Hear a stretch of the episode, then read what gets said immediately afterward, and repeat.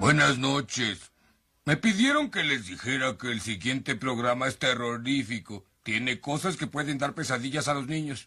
Y es que algunos llorones por ahí son eh, tipos religiosos en su mayoría que pueden alarmarse. Si usted es uno de ellos, le aconsejo que apague el televisor ahora. ¡Ya, gallina!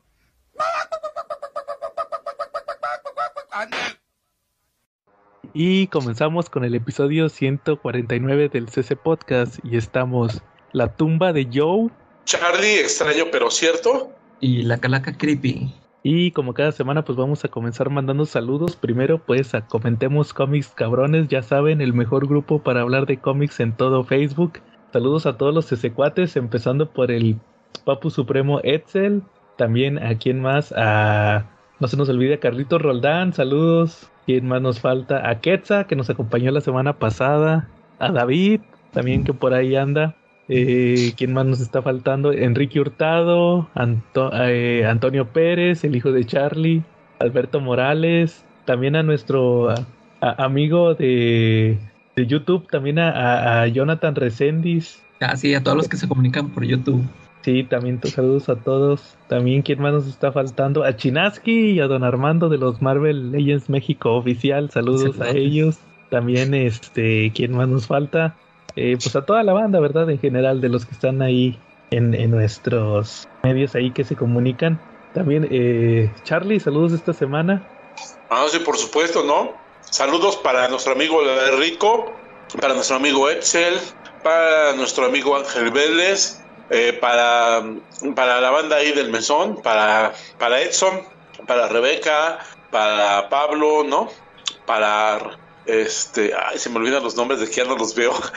También para la banda del Apple, que están ahí Elías, está ahí Samuel, saludos para el otro Samuel que está ahí, eh, saludos para Suri, saludos para Christopher, para el Capitán Beto, ¿no? Para todos ellos que dan el mejor servicio ahí en el Apple Vista Veranda. Y por supuesto, saludos al Papu de Papus Marshall, ¿no? Que cuál es el mejor lugar para comprar cómics en español? Pues la venta de cómics de Marshall Fisher, ¿no? Que está todos los viernes en cómics y todos los jueves en mangas y aparte todos los chismes que generan, ¿no? Porque esta semana estuvo muy atento el chisme del Marshall, ¿no? Que lo involucraron ahí con, con unos chismes con un chaparrón, ¿no? Que le dicen el Capitán Planeta, ¿no? No, le dicen el cacas. Bueno, también, pero no lo quería decir así por si alguien estaba cenando o comiendo o nos escucha, porque no es bonito. Mejor digamos el chaparrón Capitán Planeta, ¿no? Saludos, saludos a él que es bien fan de nosotros, nos escucha todos los episodios. Seguramente estará escuchando este episodio para ver si hablamos de él, va, después del agarrón que te diste con el Charlie.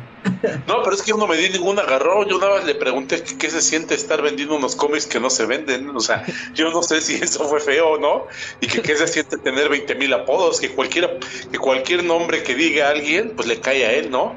Y fíjate que fue curioso, porque nadie lo mencionó a él, fue como el episodio de Kiko, del Chavo del 8, cuando dicen estúpido, y voltea el Kiko y dice, mande, así más o menos porque nadie dijo su nombre, nomás dijeron el apodo y él solito llegó, ¿no? A pelear, ¿no? eso eso fue lo que me llamó mucho la atención, ¿no? Este, que me recordó el Kiko cuando decían estúpido o animal, decía, mande, me hablaban, ¿no? También otro, otro apodo para él, nomás falta que le digan el tesoro. Va, muy bien, Charlie. Eh, oye, también saludos, bueno, eh, Calaca, saludos. Saludos a Yafet, al Jera, al Diego, al Tello, a Emanuel.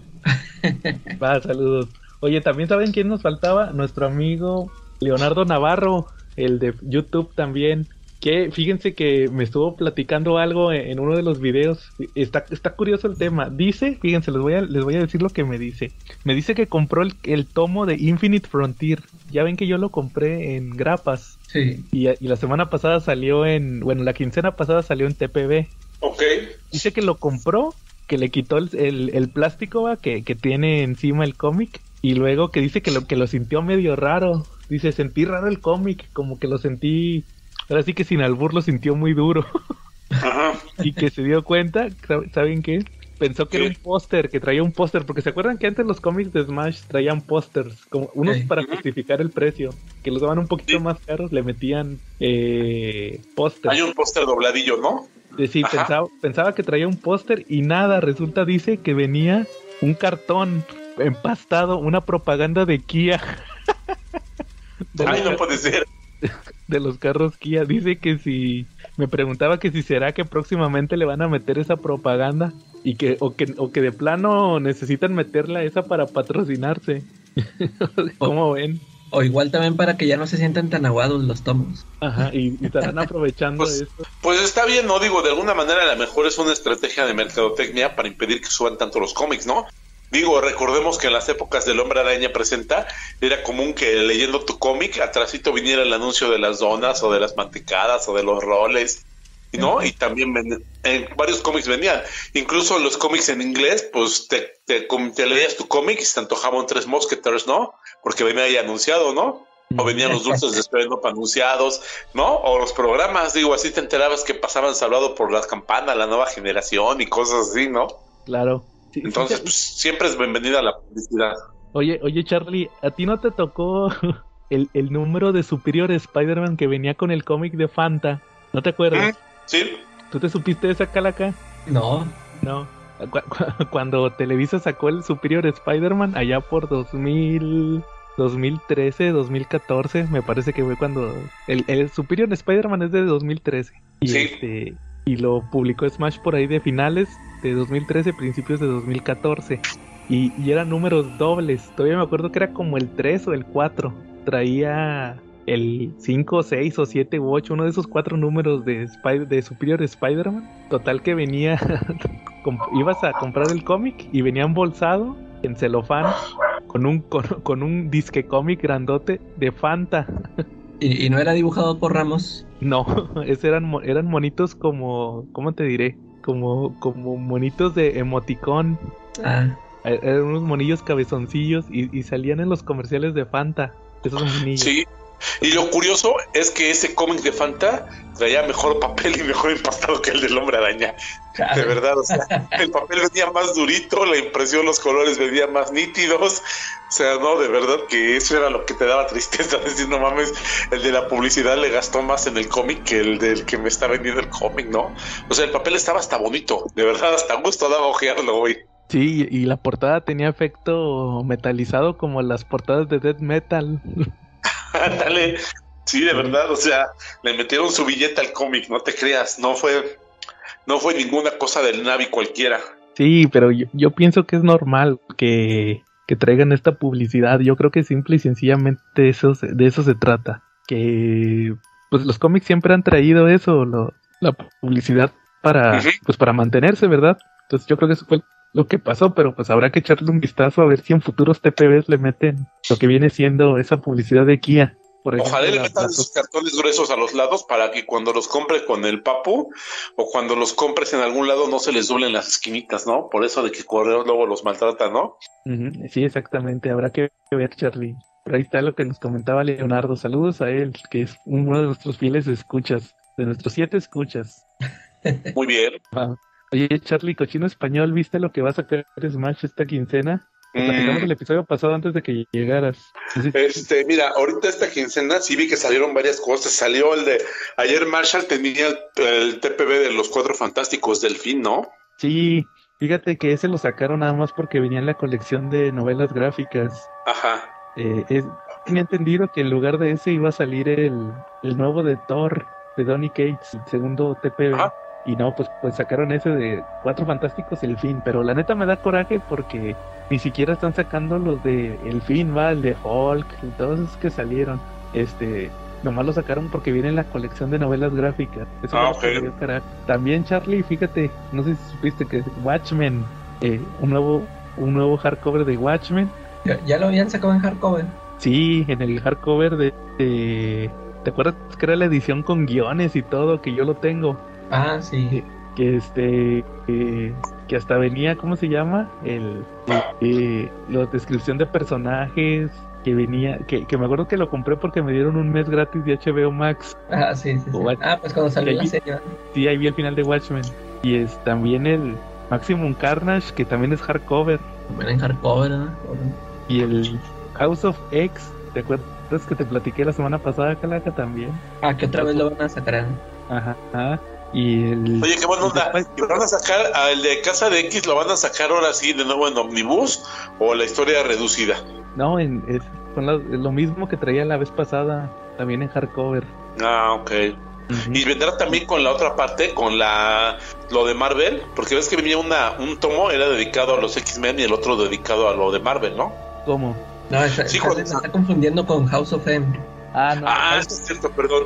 sí, House of X, el de, el de Hickman, Charlie. Ah, sí, el nuevo, ¿no? Sí, ese ya lo vi que también ya lo tiene el Marshall. También, también el Marvel básicos de Spider-Man, la segunda parte de Spider-Man, este, este Ron que, estu- que, que estuvo el semanal, va, el de Beyond, ya va a salir el segundo.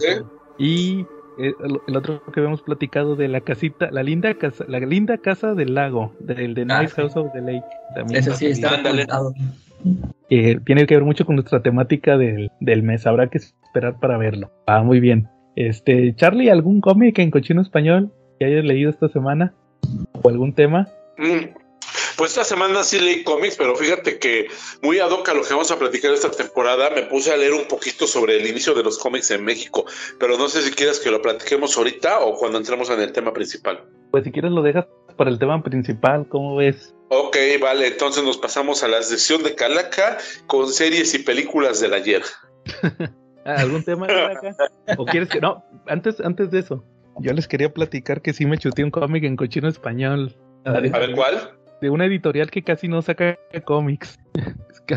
Son cómics semestrales. Ah, ya sé.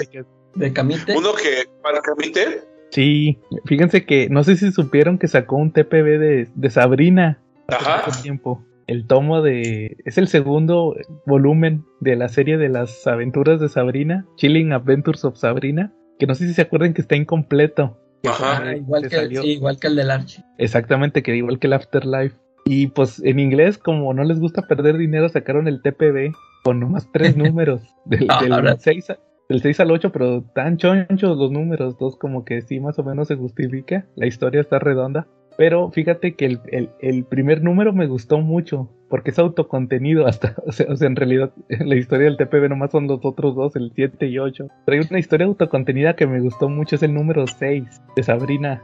Es, es, ese, ese número trae el origen de Salem, de esta nueva versión de Salem. Se me hizo muy bueno. Fíjense, es que no, no sé si, si han leído el cómic de Sabrina, el, el- este de las Chilling Adventures, en el que se basó la serie de Netflix. No, no, no, no lo he leído. No, tú, Charlie. No, no? tampoco. No, tampoco. En- en- en- es que a diferencia de la serie de televisión, el de Sabrina, el cómic está pasando en los 60 Ajá. Llega, llega a vivir con Sabrina un primo que creo que sí existe en los cómics viejitos de Sabrina que se llama Ambrose. Es uno de Inglaterra. Total que, que en el cómic es, es un chavo acá, eh, adolescente igual que Sabrina y tiene dos cobras como, como mascotas y pues Sabrina tiene a Salem. Entonces resulta que este número que les platico están las dos cobras.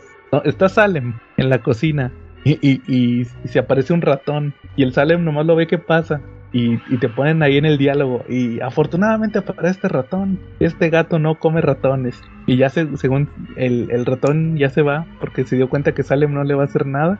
Y se aparecen las cobras y las cobras lo despedazan. Al ratón se lo comen y lo despedazan entonces le, le dicen a Salem porque también hablan las cobras que oye ¿por qué no te comiste el ratón? y dice pues porque no yo soy humano yo voy a volver a ser humano entonces le, le dicen que, que le cuenten su historia va y el Salem no quiere y le dicen las cobras, bueno, te vamos a platicar nuestra historia. Y ya, ya se cuenta que la mitad del cómic es las cobras que le platican a Salem su historia. Ellos eran unos príncipes, hijos de un sultán, y resulta que, ellos, ellos eran gemelos, un, un hombre y una mujer. Se, se muere la mamá y este... Y, y pues hace cuenta que supuestamente ellos eran los herederos, pero luego el sultán se vuelve a casar con una chava y le da un hijo un hijo varón entonces como que empiezan a dudarle que, que el sultán o sea que, que la que la nueva esposa le va a meter ideas al, al sultán para que su hijo sea el verdadero heredero entonces el, el, el sultán tenía un hechicero que era como su mano derecha y era el como que el mentor de los de los gemelos. Y él es el que les dice que vayan a matar a la que vayan a matar a la, a la esposa antes de que nazca el bebé. Y resulta que cuando van a matarla este los atrapan porque en realidad el sultán lo que hizo fue que los delató digo el, el, el mentor hechicero. Y, y ya el, el sultán los los este los sentencia y el hechicero el hechicero los convierte en las cobras y como quiera luego la la, esposa del sultán mata al sultán y se casa con el hechicero, entonces el hechicero queda de sultán y la que era la esposa del sultán ahora es la nueva esposa del hechicero. Total que al final sí se vengan las cobras de, de este personaje. Y, y, por otro lado, ya al, al, final el Salem sí se anima. Dice, bueno, les voy a platicar mi historia. Les dice ahí que se los va a platicar una vez. Y resulta que, que Salem era un chavito que venía de Inglaterra también en barco. Llegó a, ahí a Estados Unidos cuando eran colonos. Total okay. llegó, llegó, y se puso a trabajar ahí en una, en una granja. Estaban los dueños de la granja y tenían una sirvienta. Entonces la sirvienta, la sirvienta, el, el Salem dormía en el granero, ahí en donde guardaban todo, y, y- y la sirvienta se iba y se metía. Y luego resulta, resulta que un día la embarazó y la chavita estaba bien enamorada del Salem y le dice, oye, ¿te vas a casar conmigo? Y el vato le dice que no.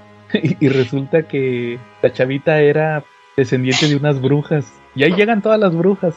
Entonces, este, lo convierten en gato. Y, y al final resulta que llegan los, los estos, pasa todo este tema de la case- las cacerías de brujas y matan a todas las brujas y se aparece, se le aparece el diablo y eso es lo que se me hace más gacho del cómic porque no sé si han visto cómo sale el diablo en esos cómics, es así con patas de chivo y cabeza de, de chivo. No. Así sale en la serie de Sabrina, también en la de Netflix. Bien, dia- bien satánico.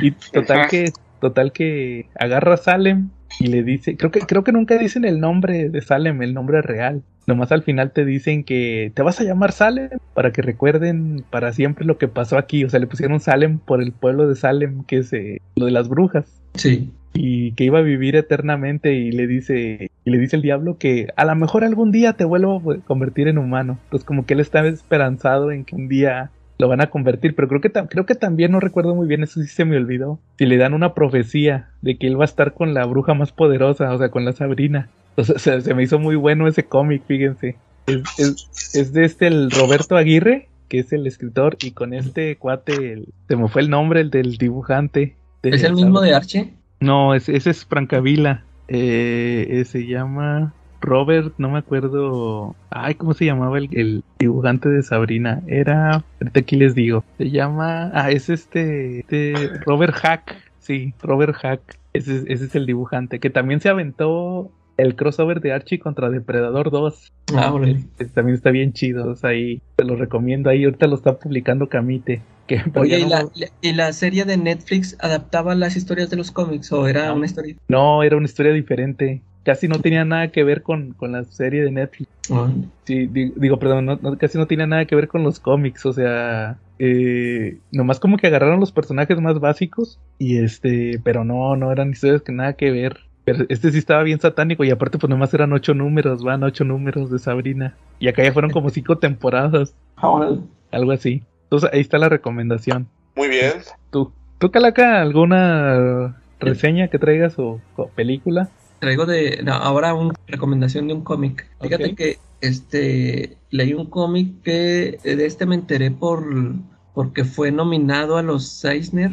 No me acuerdo si ganó, creo que sí ganó. Este es un cómic que se llama Not All Robots. Ok. Eh, te das de cuenta que me llamó la atención porque este estaba nominado como mejor cómic de humor y lo que me llamó la atención es que está escrito por Mark Russell y es- está dibujado por Mike Diodato Jr. Y, y eso es lo que se me hizo, eh, que me llamó la atención de que dije, ah, chis, Mike Diodato Jr. este, haciendo un cómic de humor, pues qué rollo, ¿no? Y ya pues me puse a checarlo y, ah, se me hizo muy bueno, fíjate. Ya ves que es, es este cuate, él es el que hizo los Picapiedra, ¿no? Este. Mark Ah. Russell. Sí. Y, y fíjate que ya después de haber visto este, ahora sí voy a checar ya el de los Picapiedra porque ya, ya, o sea, ya, ya como ya pude ver su trabajo, ya, ya ve de este a lo que le tire y sí se me hizo muy chido. Ya ves, ya, ya me habían ustedes re- recomendado esto de la crítica social que se vende en, en los Picapiedra. Oye, cuando lo, cuando lo leas nos avisas y hacemos episodio de los Picapiedra porque la neta sí lo merece, está muy bueno. Sí, eh, y este, fíjate, este también te lo, te lo recomiendo que lo cheques. Este, Ajá. este, fíjate que es, haz de cuenta que es una historia futurista. Este, ya se supone, haz de cuenta esta, esta tipo como esta película de Yo Robot, ¿no? De que ya es muy común el uso de robots para la vida normal. De, de en, en estas alturas la humanidad ya vive en, este, por ejemplo, en estados encerrados en unas burbujas, porque como que ya este, se puso gacha ya la contaminación, o sea, ya o sea, está todo así muy fuego el ambiente y, y, solo algunos este, estados están así encerrados en una burbuja para sobrevivir, ¿no? O sea, ya lo que se quedó afuera ya está todo este, muerto, todo gacho. Y para esto, pues, esto de las burbujas fue pues con ayuda de los robots, o sea, con este, te, digo, hubo, un tiempo en que, o sea, empezaron a usar robots y pues se hicieron este, muy, muy necesarios eh, al grado de que eh, cada familia, o sea, absolutamente cada familia tiene un robot este, a su servicio. Este, haz de cuenta que ya ni los, o sea, así como siempre se ha dicho, ¿no? De que en las fábricas, este, ya muchas fábricas están este, manejadas por robots y que mucha gente pierde sus empleos. Aquí haz de cuenta que se volvió así, o sea, eh, ya los robots hacen todo el trabajo de todos, o sea, todos los trabajos del mundo los hacen los robots. Y, aquí en lugar de que pues la, este, la gente se haya quejado de que les quitaron el trabajo, se supone que así es como sobreviven. Haz de cuenta que como a, cada familia se le asignó un robot, haz de cuenta que esa familia manda a su robot a trabajar y, ellos son los que cobran el dinero, o sea, ellos por eso sobreviven. Haz de cuenta que ellos se quedan en la casa así bien campantes y y nomás el robot es el que sale a trabajar, tiene su horario de laboral. Eh, eh, me, da risa, como te digo que es de humor, o sea, tiene sus partes así de que, que, está toda la familia ahí reunida y luego en eso, luego, ah, ya llegó este robot 3000 y llega así, este, eh, así se ve que llega con su maletín, así todo cansadillo, ¿cómo te fue robot? Lo, ay, muy mal, y se, se mete a su cuarto, así, así todo ese tipo de situaciones. Y, o sea, te digo, ya, ya los robots son los que se encargan de todo, ellos son los que mantienen este, la buena calidad de aire en el planeta. Haz de cuenta que ya está, ellos hacen todas las películas, haz de cuenta que se ve que pasan en la tele de que, que aquí el nominado al Oscar, que el robot, que tal, fulanito de tal, y o sea, ya los robots son los que hacen todo, ¿no? Y este, al grado de que, haz de cuenta que ahí presentan así cápsulas de un programa de estos de debate de, que hay en la televisión, donde están están este, discutiendo un humano y un robot y, están discutiendo de que, oh, pues ya eh, el, tema es la, lo obsoleto que son los humanos, ¿no? Porque hace cuenta que ya los robots, o sea, ya tienen conciencia y todo, este, y, y, se están quejando, ¿no? Ya, o sea, ya, muchos se empiezan a alzar la voz de que dicen, ah, pues ustedes humanos son unos inútiles, ya nos, ya nos dejaron todo el trabajo nosotros, nosotros, o sea, cuando, cuando tuvieron, cuando todos, cuando ustedes se encargaban de todo, este, pues echaron a perder el planeta al grado de que ahorita están viviendo en burbujas y nosotros los estamos manteniendo y, y que aparte de que es bien sabido que los humanos son muy este eh, dados al error porque o sea por sus sentimientos o sea están dados a cometer muchos errores y que aparte que son bien flojos o sea por eso nos inventaron y ya nos hicieron nomás a trabajar a, a nosotros y ustedes ahí se quedan en la casa sin hacer nada y que total que ahí están los robots, ¿no? Y haz de cuenta que empiezan a, ver, este, a platicar entre ellos unos robots. Hay, hay por ahí un, un robot, pues tiene que ser el rebelde, ¿no? Que es el que se empieza a quejar más de los humanos, que es el que está diciendo, no, tenemos, tiene que haber una revolución. Ah, porque para esto van a inventar una nueva clase de robot. Haz de cuenta que ahorita todos los robots que están, pues son así bien mecánicos, ¿no? O sea, sin rostro, así todos se ven, este, pues sí, o sea, totalmente robot y van a sacar una nueva versión con apariencia 100% humana que para que las familias, como son los que tienen a los robots en la casa, que se sientan más a gusto con su robot. Porque te digo, pasan muchas este, secuencias de familias de que eh, se quejan del robot, ¿no? Que, o sea, no están muy acostumbrados a ellos. Y entonces un robot, el rebelde este anda diciendo, no, pues ya nos van a reemplazar con esta nueva versión de humanos y pues a nosotros nos van a, a echar a la basura. Este, pues tenemos que hacer algo, ¿no? Este, como que él quiere empezar a incitar a la revolución. Y, y total que haz de cuenta que el número uno se termina en que, eh, haz de cuenta que eh, Disney World está, el, ya ves que está en Florida, en Orlando, Florida. Está encerrado, es, eh, ese estado también está encerrado en una burbuja y de repente se da la noticia de que hubo una fuga, o sea, este, se empezaron a meter bacterias y pues se contaminó el ambiente y todos los que estaban allá en el parque se murieron.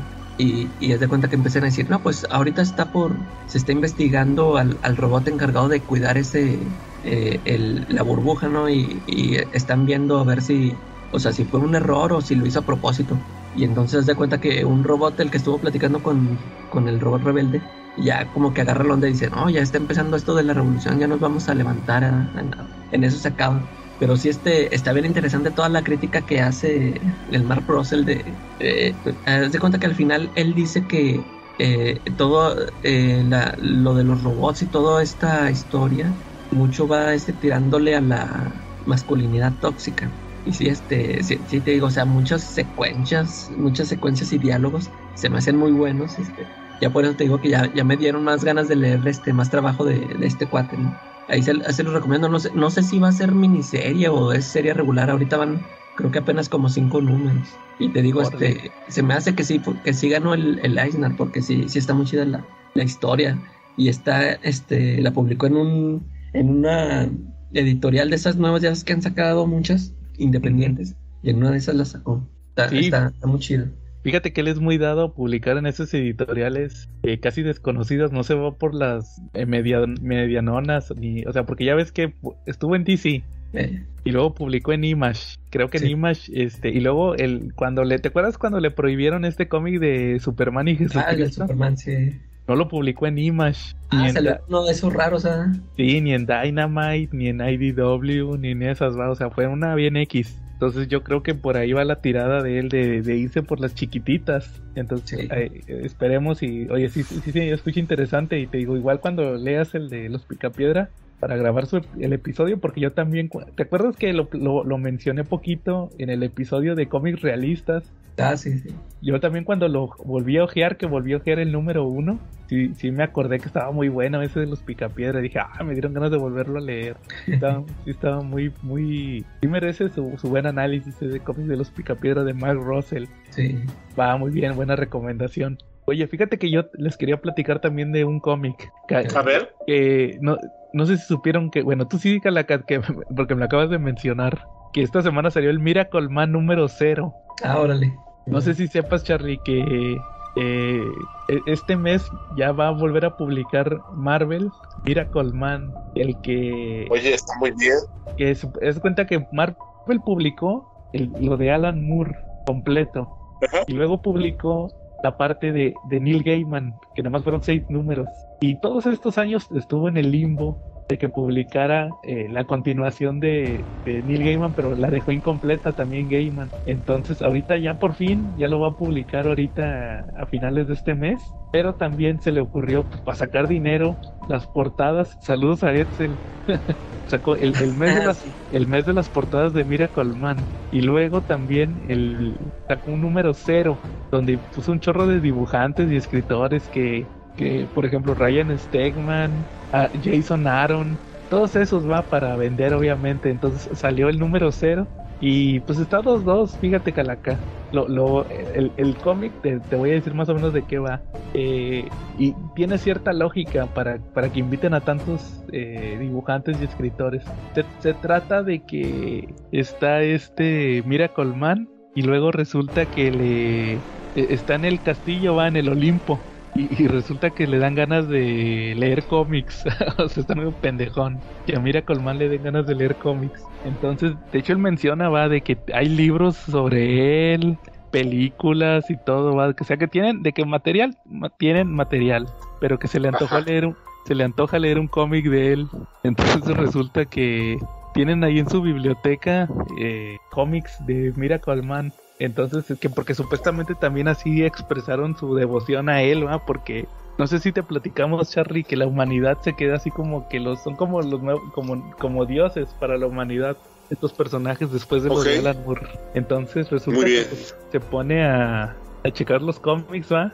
y empieza a y, ahí es donde se justifica que están tantos tantos escritores y dibujantes porque hay un chorro de cómics de ellos. Pues por, por ejemplo, Calaca, el Ryan Stegman que, era el que dibujaba Venom con Donny Kate, se avienta un cómic como si fuera un Miracle Man noventero, extremo.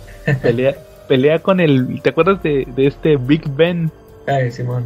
Eh, uno que estaba como loquito, lo ponen con armadura y todo, y que avientan una bomba nuclear y el, el Miracle Man desvía el misil al espacio acá, bien, y, trae chaqueta de cuero encima del uniforme. Entonces, bien noventero va el Miracle Man.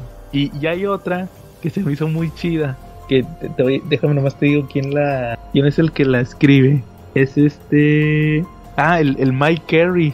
Mike Carey se, avienta una de ¿te acuerdas de estos personajes los Warp Smiths? Estos que blancos que parecían como samuráis, que eran unos extraterrestres. uno que es detective, así como detectivón, es Noir, anda investigando un caso. Y, y también hay uno, el, el de Jason Aaron, lo dibuja Lenin Yu. E, ese está medio metatextual. Que está un escritor así ya bien viejito. Y llega, mira, llega un Miracle Man a, hacérsela de pedo, ¿ah? De que, oh, mi creador y que no sé qué. Y le explica que, que en el multiverso hay un Miracles Man. Y que, pues, que él es el creador, va. Supuestamente él es el creador de Miracle Man. Y que lo viene a, a matar y llega otro Miracle Man a defenderlo. Y se agarran a madrazos dos Miracle Man. Y luego ya el, el, el, defensor lo, lo, mata el malo. Y ya el, el, malo agarra al viejito del cuello. Y este. Y lo. Así con un solo dedo. Le hace un snap. con un solo dedillo. Eh. Y ya dice, no, pues no sé si voy a desaparecer, va, porque ahorita que mueras tú que eres nuestro creador. Y resulta que el, el viejito ya con sus últimas fuerzas dice lo de Kimota y se vuelve el Miracle Man eh, clásico y ya le, mete unos madrazos y lo, lo mata y empieza a mencionar que, que dice que, que él había dicho Kimota un chorro de veces, va en convenciones y todo, y que nunca, nunca le había pasado esto hasta ahorita que empezó a creer, va. Y se queda pensando el, este, este viejito convertido en Miracle Man. Dice, no, no sé si fue por mi imaginación que crea a los Miracle Man, o si yo también soy un personaje y hay otro mira otro creador en otro lado que me está creando. Y, ahí se acaba. Y ahí es cuando ya cierra el cómic, el, el Miracle Man de Neil Gaiman. Dice, nada, está bueno, ya leí mucha, mucha ficción, ya me voy. y ahí se acaba el este Miracle Man de número cero. Y ya nomás te avisan que ya este mismo mes va a salir el primero de, de la edad de plata, ¿va? la Silver Age. Miracle Man de Silver Después de quién sabe qué tantos años, ¿va? Como, como, como treinta y tantos años, por va a salir. Entonces ahí para estar al pendientes, como ves. Sí, ya. Está súper genial, ¿no? Igual y en una de esas termina la serie de Miracle Man, ¿no? En español, sí. ¿Tú no los has leído, va, Charlie? No, fíjate que ahí los tengo en mi pila tóxica, los dos tomos. Chútatelos porque sí vale mucho la pena lo de Alan Moore, aunque esté incompleto. Ok. Pero te vas a picar muy bien. Con, lo que leas. Ah, sí, sí, sí. Oigan, ¿y no vieron el, antes de pasar al tema principal, no vieron el, el episodio de She-Hulk? Sí. Sí, ¿qué te pareció? Pues estuvo bueno, ¿no? Este, pues es que sí, a mí como sí me estaba gustando la serie. Y pues estuvo chido este, la aparición que todo el mundo estaba esperando. Hasta memes hay de eso. Oye, fíjate, o sea, ¿cuándo nos íbamos a imaginar que Daredevil iba a hacer su regreso en una serie de She-Hulk? Ajá. Como que, ya ves, como, como, que todos esperaban que saliera en Echo, en ese tipo de, de esos tipos de personajes, ¿no? Sí. Sí, yo creo que lo esperábamos hasta en una película de Spider-Man, ¿no? Que saliera ahí de repente un cameo, pero no lo esperábamos en, en la serie de She-Hulk, ¿no? Sí, y que, y que, y que hicieran el delicioso. Ándale, fíjate que yo cuando me... Es que creo que no me, me, enteré por ahí antes de ver el episodio y como que no me parecía la idea, pero ya cuando vi el capítulo sí se me hizo chido. Sí. Porque en sí lo... Como que a mí no me... Este no me checaba de que Daredevil que, o sea, que se acostara con She-Hulk, pero con quien realmente es, es con Jennifer, ¿verdad? Sí. Es con la, y más así pobrecilla que andaba toda aguitadilla, porque la habían, le habían dejado en visto. Sí, ya ves lo que pasó al final, se ve que va a estar bueno el final de temporada. Sí, sí, sí. A ver qué sale, sí, sí, se me hizo muy bueno el episodio. Y pues el regreso triunfal, ahí, ahí sí aplica el meme de Hal el de, el de es como ver a los dioses volver al Olimpo. Va muy bien. Oigan, y también salió el de el de Werewolf by Night. ¿No lo vieron? Ah, sí. ya lo vi. ¿Sí lo viste? ¿Tú, Charlie, no lo has visto? El de Gael García. No, no, he podido yo. De repente como que se me ha juntado todo. Sí. Fíjate que es un especial, de hecho hasta cuando empieza dice, esta es una presentación especial de Marvel, de Marvel Studios. Dura, dura una hora, menos de una hora. Oye, lo que, lo que no chequé fue, ¿no tiene escena post créditos? No. Ah, no, no. Ahí se acaba cuando. Eh, y en lo que vi, ves al final, es el final. Eh, está muy bueno, Charlie. Bueno, eh, en el aspecto de que hace mucho homenaje al cine clásico. Desde el intro. A ver, sí, a mí, sí se me hizo chido porque eh, es que es, lo que tiene esto de que es algo nuevo, ¿no? O sea, algo que no has visto antes en Marvel. Es lo que se me hace chido que nuevas propuestas. Y sí se me hizo, se me hizo muy entretenido, muy chido el capítulo. Sí, tiene sus detallitos, eh, pero como quieras, está entretenido. Hasta el, intro Charlie de Marvel, de Marvel Studios, lo hacen así como de película de Frankenstein. Sí, está muy chido. Y, y la trama, pues, la trama tiene que ver con las mitologías de Marvel, que yo no conozco muy bien, de, lo místico. Y sale ahí el, el, Gael García, va, que es el Jack Russell, el Werewolf by Night, que sale así como calaquesco, va, calaca. sí, trae pintado muy raro la cara ahí. Y como calaca, y trae una corbata que parece que es una, calaba, una calaca. Y, y, y sale Manting, Charlie. Ese se me hizo chido, me gustó cómo se ve. Ah, el Manting la, la versión piratoide de, del Swamp Thing de Marvel, de DC Comics. Sí, yo siempre pensé que era como su versión piratona, ¿no? Pues, pues ahí hay una como controversia de qué, qué fue primero, si Manting o Swamp Thing. De hecho, de qué fue primero? Ah, no, no sé, es como de un Patrol y X-Men también, de esos casos curiosos. Creo que fueron casi del, del mismo tiempo, ¿no? De un Patrol y X-Men y la premisa que era, era muy, bueno, es muy similar, ¿no? Sí, también, también Manting y Swamp Thing. De hecho, de hecho fíjate que le, mandé a un amigo mío la imagen de, de Manting, de ahí del final del episodio cuando ya sale... Ah, porque es en blanco y negro, Charlie. El episodio. Ya al mero final sale a color. Entonces le mandé la foto de Manting y luego le mandé una foto de Swampting de la serie de HBO y, le puse eh, el que no conoce a Dios a cualquier santo le reza va y le mandé el Swampting. Ese era el bueno. Me, dijo que se, parecía a Vecna, el de Stranger Things. Es que salió un villano de Stranger Things que sí se parece a, Swamp Thing. Ah, ese no lo he visto. Sí, ahí luego les mando una imagen, se parece. Entonces, este, y ahí salió Manting y pues el Werewolf by Night le, le respetaron el aspecto de, de, los cómics. Sí, muy clásico, eso se me hizo chido. ¿Cómo es, es, un, es, un, hombre lobo clásico, no, no así de lobesco ni por computadora, es un vato disfrazado. Sí, así un, hombre peludo. como, como, como, ¿Y también Jack... la identidad es Jack Russell? Sí, es Jack Russell, pero habla en español y dice pinche. es el Gael García. Como sí. el, que anda ahí es Blade. ¿O quién era ese vato? ¿Cuál de todos? andaba uno, un negro, y traía así una. Ah, no, quién sabe quién era. Era otro personaje. Ya se pensé, yo dije, mm, aquí ya presentaron al Blade, ese que, el nuevo Blade. No, no, es Eran varios cazadores de monstruos, ¿no? Sí, sí. ¿Y ustedes qué piensan del éxito que están teniendo los charolastras ahí en Estados Unidos? Eh, ¿Qué onda? A mí particularmente me parece fantástico, ¿no? Que veas a uno en una serie de Star Wars y que al otro lo veas en una serie de Marvel, ¿no? Pues me late, me late muchísimo. El, Diego Luna fue el que lo jaló, ¿no? Yo creo. Pero es que el, el, el Gael García creo que sí estaba haciendo series en Estados Unidos. Ah, sí, se ha hecho varias. Pero como que le ha de haber dicho el Diego, no, vente a, vente a hacer algo en Marvel o en Disney. Aquí está el billete. Ándale, sí. De hecho, hace años uno de los DRBD salió en la serie del Exorcista, ¿no? Ah, yo sí vi esa serie. Ah, pues ese, ese, ese como que sí, ya de repente ya hay varios actores que han hecho Sí, ese actor, ese actor, salió también en la de Ozark, en la serie de Ozark. No, en, y en Sensei. ¿Tú viste esa serie, no? Sensei. ¿Cuál? La de Sense8, la de Netflix. Ah, no, esa no la vi. Ah, yo pensé que tú eres el que la había visto, no, pues me confundí. Ahí, salió él y luego de ahí lo jalaron a las otras. Sí, no, yo, yo, yo, ahí lo vi en Ozark y a mí se me hizo que se hizo un buen jale. O sea, yo cuando lo vi, la, cuando lo vi dije, mmm, ya, ya valió, este, ya, ya echó a perder la serie. Y no, sí, sí, este, sí hizo buen papel. Sí, también en la del exorcista. la del exorcista también hace buen papel, ¿eh? Sí, la del exorcista también se la compras de terror sí, la neta sí da miedo, eh, güey. Sí, la serie también da miedo. No, no te recomiendo que la veas esa solito. Si la vas a ver ese día, te recomiendo que la veas con tu esposa y que practiques una actividad en la noche de que tengan una dormida familiar, que te duermes agarrado de tus chavitos a los lados. Te haces un escudo humano.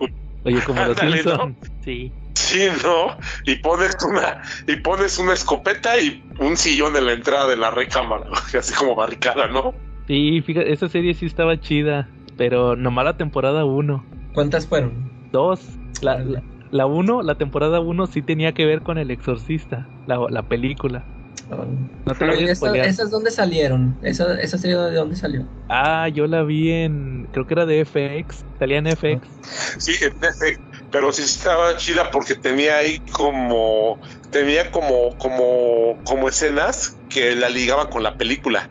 Entonces de repente sí podías ver escenas de la película, estaban muy chidas. Se supone que era una Reagan del futuro, pero que veía también cosas del pasado, ¿no, Joe? Sí, no spoilers, Charlie. Por eso yo no quería spoiler. Sí, está bien chida, ¿eh? Sí, Y y, la- tiene también una, una paleta de colores. Las, las escenas son en un color azul como frío, ¿no? O sea, la neta sí, sí te generan hasta frío, hasta frío. La, la serie te da frío cuando la estás viendo y te da un chingo de miedo. Sí, ya donde la regaron fue en la temporada 2. que se quisieron ir por otro lado, o sea, relacionado con los exorcismos, pero por otro lado. Y salió esta, ¿cómo se llama? Negasonic. Ah, de- ahí salió ella. Y este, y sí, como que ahí la regaron. Ya por eso la cancelaron la, la serie. Pero sí, de perdido la temporada 1, sí, sí, si te la puedes chutar, chútatela, está, está interesantona. Órale. Sí. Ah. Sí, y también ando, eh, quiero ver la de la de Dominion, que esa yo nunca la vi. Ah, hoy, hoy voy a sacar mi reseña. La tenía que escribir hoy, a ver si la alcanzo a poner. Órale. Ahí para que te, para que la escuches. De hecho, hoy Y- la y volví esa- a ver. eh, oye, ¿y esa cómo está el rollo? ¿Que hay dos versiones o cómo está? Ah, mira, este, lo- eh, es que esa es la de Exorcista el comienzo. Eh, Esa salió, eh, fíjate, justamente hoy platiqué esa anécdota. Es que se, supone que grabaron primero Dominion. Esa era la Exorcista el comienzo. Pero tengo entendido que no les gustó a los productores el final, o sea, eh, el producto final. Entonces corrieron al director, contrataron a otro y volvieron a grabar la película con casi los mismos actores. Este, y, y esa es la que le pusieron la, la segunda que salió, es Exorcista el comienzo. Y como todavía tenían la otra película terminada, la de Dominion, ya le pusieron Dominion, precuela del Exorcista. Pero yo me acuerdo que en aquel entonces le, le pusieron la versión prohibida, así le decían, que la, la ex- Exorcista, el, el- la versión prohibida. Y nada, pues nomás era eso, Ajá. eso fue el, el chiste. ¿Y, y si están muy diferentes o es prácticamente lo mismo? Es, este, sí y no. Eh, la, en sí, la premisa básica es la misma. Ca- cambian detalles, eh, cambian cómo terminan ciertos personajes y, y cambian el, con el, la persona poseída. En, en una, en una el, el Merrin, el padre Merrin, combate a, a un personaje y en la otra versión combate a otro. Pero se supone que los dos están poseídos por el Pazuzu. Pero en, en sí, en sí la, la trama es casi la misma. Tiene sus, sus giros casi diferentes por, por lo mismo de que no les gustó una versión y la otra eh, tenía más acción o le cambiaban o, o estaba más apegada al exorcista. Esos fueron los detalles que hicieron que la cambiara. Pero en sí, eh, en sí es la misma. O sea, sí, sí, sí es muy similar. Ahí lo- luego les, les desarrollo más. Oye, ¿y de, dar, y de dar miedo, Joe? ¿Cuál te dio más miedo? ¿Dominion o la otra? La de Dominion. Es que la neta ninguna de las dos me da miedo. Pero a mí me gusta más la Dominion. Ajá. Ahí, ahí lo van a, lo van a leer. cuando- Están, las, están como palomeronas, pero la neta sí están chutables, sí te las puedes ver. Pero sí, Dominion tiene por ahí un par de escenas que sí son un poquito perturbadoras, ¿no? Sí, claro. No, y también la del exorcista al comienzo tiene sus escenas así medio perturbadoras hasta los cambios que le hicieron. Sí. Ahí, ahí lo, ahí atentos a mis reseñas de las dos películas, las voy a subir estos días. A lo mejor cuando ya esté el episodio van a estar las, las dos reseñas. Muy bien. Bueno, entonces Charlie, ¿cómo ves si pasamos al tema principal ahora sí? Sí, fíjense que este mes pues agasajamos a nuestros a, a nuestros escuchas porque vamos a pasar no uno ni dos, sino todo el mes de octubre nuestros programas son de terror. Entonces nos vamos a aventar octubre y principios de noviembre, de verdad, yo y Calaca con, con terror. Entonces vamos Así a es. totalmente terroríficos. Eh, vamos a hablar de cómics, vamos a hablar de películas, de series, de libros. Y pues este episodio toca enteramente a los cómics, que pues es lo que es el principal de este podcast. Entonces, pues sin más preámbulo, nos vamos con el terror en los cómics. Con una editorial, Charlie, muy querida para ti. por- Todo empezó, todo, todo empezó con un editorial y empezó con un querido viejito barbón que todos llevamos en nuestro corazón. Ajá. No, no es Santa Claus, es William Gaiman, ¿no? William Gaines, sí, Games. Games. sí, Sí. pero Gail Gales. ¿tú, sa- tú, tú sabes la historia, Charlie, detrás de Easy Comics? Eh, yo sabía que, que, él empezó a escribir, él empezaba, él empezó con su editorial de cómics, pero al principio, pues lo que giraba en esos momentos en Estados Unidos, pues había dos vertientes. Entonces, una lo que era el cómic de romance y otra lo que era pues, el cómic de western y de guerra. Pero había un, un vacío que nadie llenaba, ¿no? Y se les ocurrió empezar a, elaborar cómics con el estilo de Edgar Allan Poe, ¿no? Con historias que terminaban con, con un final que llevaba al clímax de historia, ¿no? Pero pues platícanos más de eso, Joe. Sí, fíjate, el fundador de Easy Comics fue Maxwell Gaines, el padre de William Gaines, que resulta, les voy a platicar la historia, está bien curiosa. Él, él era socio y dueño de All American Comics, que era, era socio, esa, esa editorial era socia de National si saben cuál es National, era DC. Y resulta que, que se, un día se enojó mucho y, y, se vendió todas sus acciones de, de All American, vendió la empresa, ¿va? dijo, ya no quiero estar relacionado con, con National. ¿Saben qué, fue, que ¿Saben qué fue lo que hizo que tomara esta decisión? ¿Qué? ¿Qué creen? Que pues resulta que estos National se les ocurrió sacar un cómic que no le gustó. Sacaron un, Ah, ahí, en National se les ocurrió sacar un personaje y, y, como que si, yo pienso que a lo mejor él dijo que estaba medio ridiculón, que no iba a pegar. Un, un tal Superman. que sacaron un tal Superman y dijo, ni madres, me salgo. Y vendió Nadie se va a creer esto. sí, y vendió sus acciones. Y, el vato, y fundó. Oye, entonces empezó con una calaca editora que si algo no le gustaba lo mandaba a la fregada. Pues casi casi. Total que total que fundó Easy Comics, pero no se llamaba. Oye, pero fíjate, a, a, a, este lo podríamos decir nosotros de que uh la regó, pero que, creo que le fue mejor, ¿no? O sea, fundó su, su editorial que sí tuvo mucho éxito. Pues, pues no le fue tan bien porque ahorita lo voy a platicar. Ah, bueno, al final. No, resulta que. No, es que no le fue muy bien porque se murió a los dos años. Ah, sí, ah pues sí, él ganó, fue, fue, el hijo. Se salió, se salió en el. Superman es del 38 y luego en el 45 funda EC, pero no se llamaba Entertainment Comics, se llamaba Educational Comics. Eh, sí, sí. Él quería hacer cómics, que él pensaba que los cómics eran para educar, como, fíjate, hace poquito que me vacuné este año, me dieron un folletito de, de, temas alimenticios y todo eso, me lo dieron en formato, era un folletito con cómic, entonces yo creo que él a eso se refería, de que se podía educar a la gente con cómic, y sacaba cómics okay, de, sí. la, de, la, Biblia y todos esos, como el, como santos famosos y todo ese que una vez platicamos de ese, vidas sí. de los santos o algo así. Total que que se murió a los dos años, se murió en el 47 y resulta que la editorial la, agarra el hijo, ahora sí, William Gaines. Pero dice que a él no le gustaban los cómics de primero, no le, no le interesaba la editorial. Él nomás iba y firmaba los cheques a la oficina y ya se iba. No, no más que en eso llegaron el Alf Edenstein y llegó el Harvey Kurzman.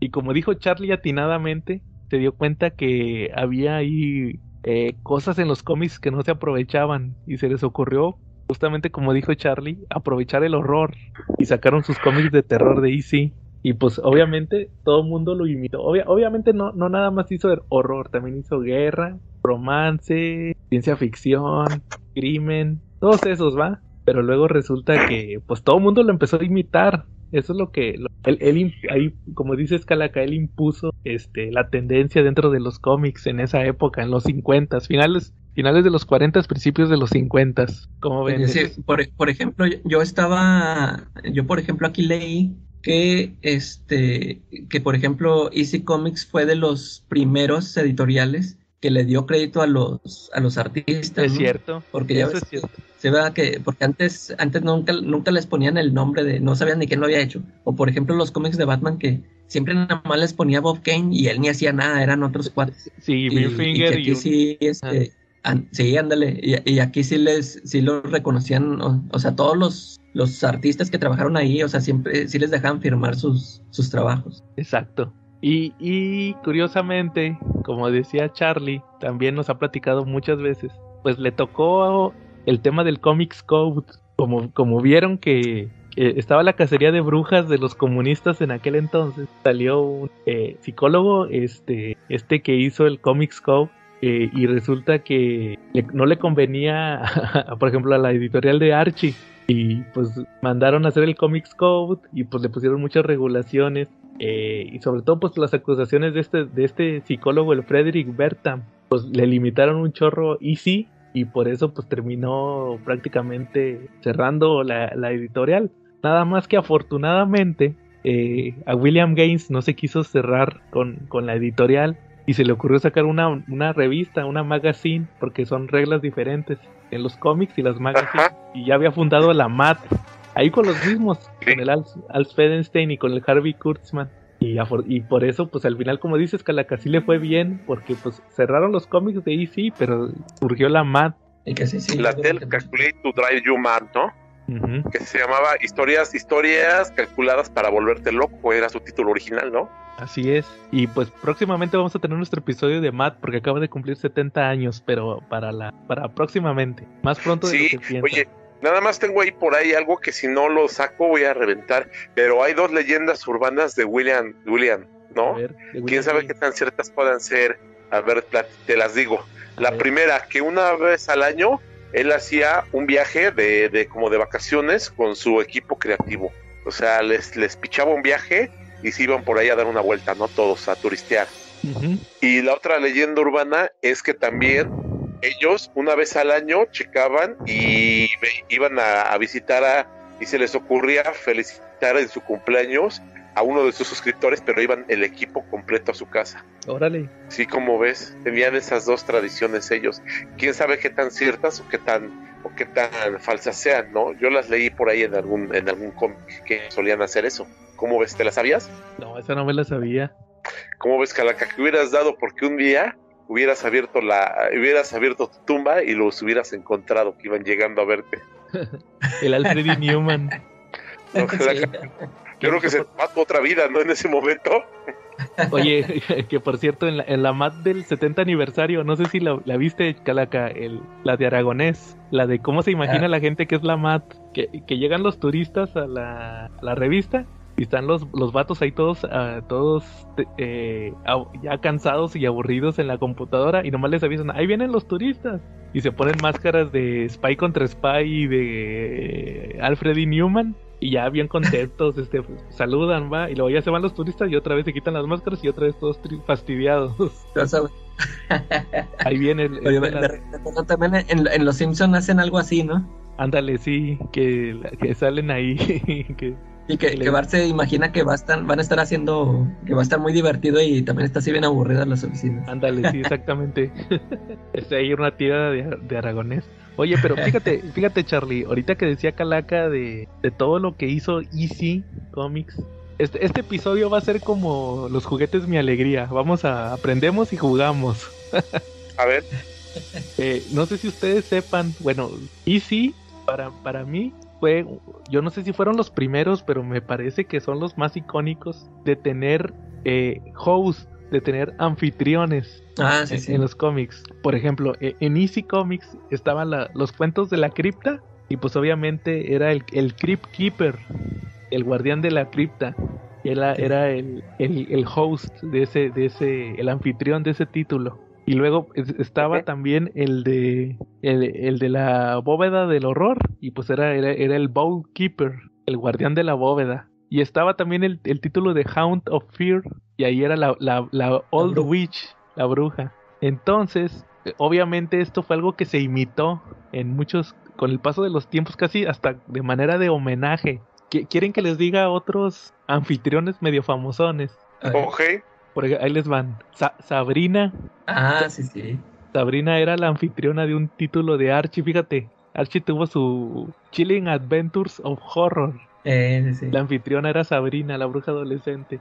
En DC estaban Caín Ah, eh, y Abel, que salieron en Sandman, los que nomás han visto la serie de Sandman. Ellos eran anfitriones de títulos de terror. También, también Lucien Calaca. Lucien también era de un título de terror de DC. Sí. No, no es creación de Gaiman. Eh, los tres son personajes rescatados de títulos de terror.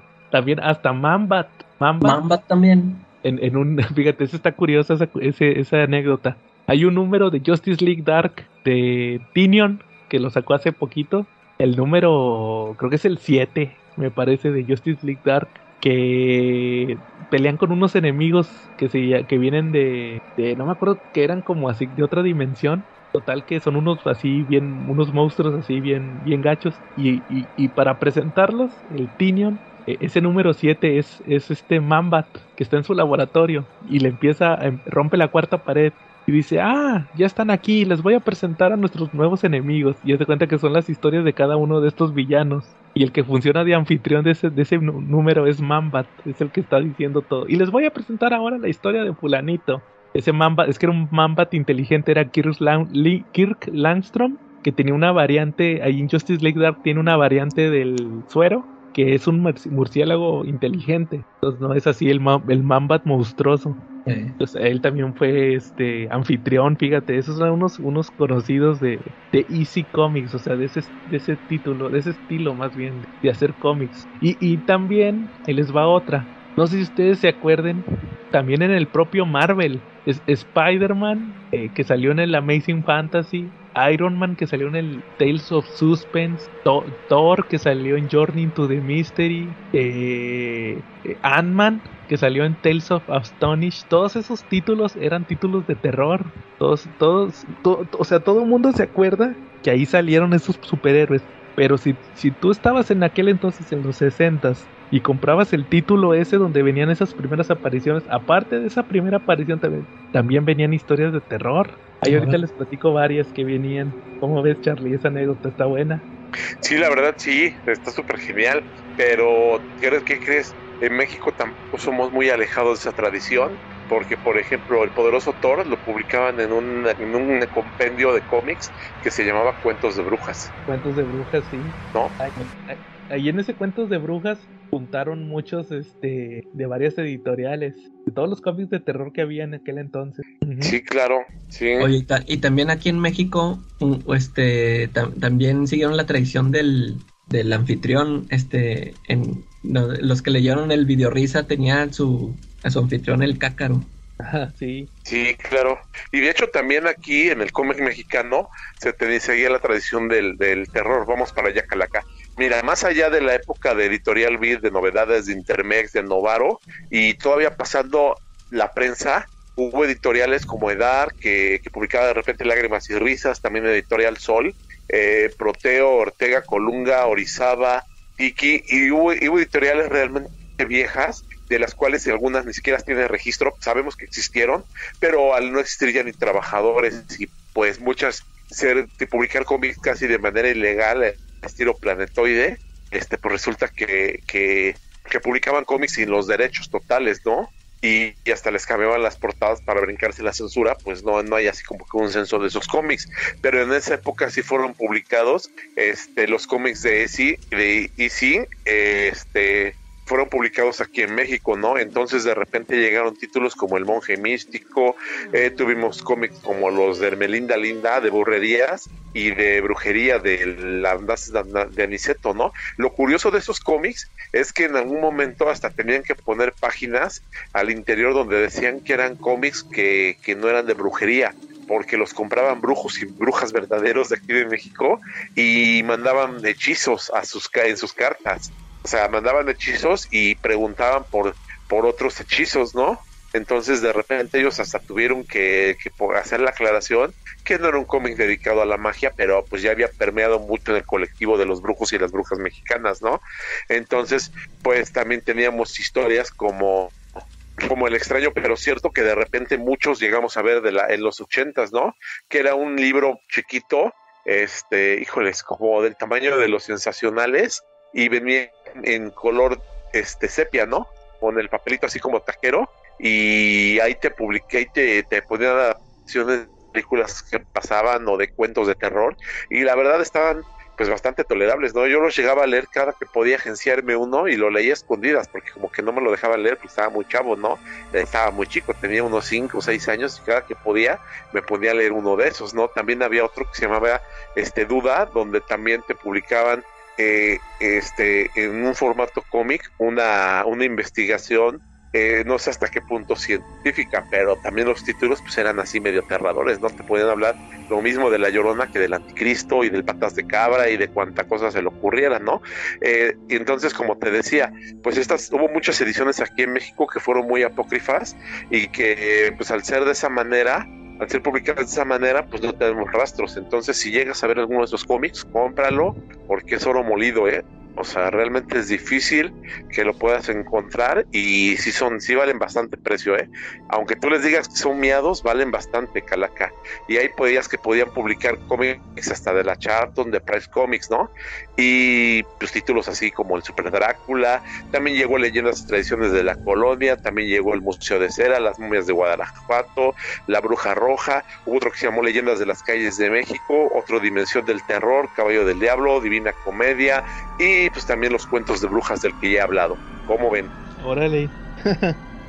está, bueno eso, Charlie. Oye, fíjate que ahorita que mencionaste a Charlton y a eh, este tipo de, editoriales, también les quería platicar yo. Pues ustedes saben, lo he platicado muchas veces. Yo compraba un cómic eh, que sacaba eh, IDW, la editorial IDW, donde tenían a un cuate que se encargaba de que le mandaran por correo cómics precódigo, les llamaban precódigo, obviamente, de aquel entonces, que ya no tenían derechos, escaneados, y él tenía su título que se llamaba Haunted Horror. Entonces, haz de cuenta que ese era el chiste, publicaban historias precódigo ya sin derechos, todas escaneadas, así estos se veían medio borrosillos los cómics por la calidad de que eran cómics ya viejitos. Y, y recopilaban todas esas historias. Y por ejemplo, eh, en, esos cómics yo tengo varios números y vienen historias, por ejemplo, de, de Fawcett, Fawcett, la editorial que creó a, Shazam, al Capitán Marvel Shazam, de Charlton, que fueron los, la editorial que, publicó Blue Beetle, eh, Capitán Atom, todos estos que fueron después los Watchmen. también, también este Quality, que fueron los que publicaron a los Freedom Fighters. Harvey, Harvey Charlie, los que publicaban Gasparín y Ricky Ricón, también ellos, todos, todos tenían cómics de terror en aquel entonces. Obviamente había más editoriales, Gold Key, todas esas editoriales que ya no existen, todos tenían títulos de terror. Y, todos tenían sus títulos acá de, de que historias de terror, aventuras terribles, así, no, todos estos nombres así para, para que fueran títulos de miedo, ¿ah? Entonces, por ejemplo, fíjate, yo les quería platicar varias historias de que, me llamaron la atención que ahorita vienen a mi mente. Por ejemplo, de, Easy Comics, no sé si tú sabías, Charlie, y tú, Calaca.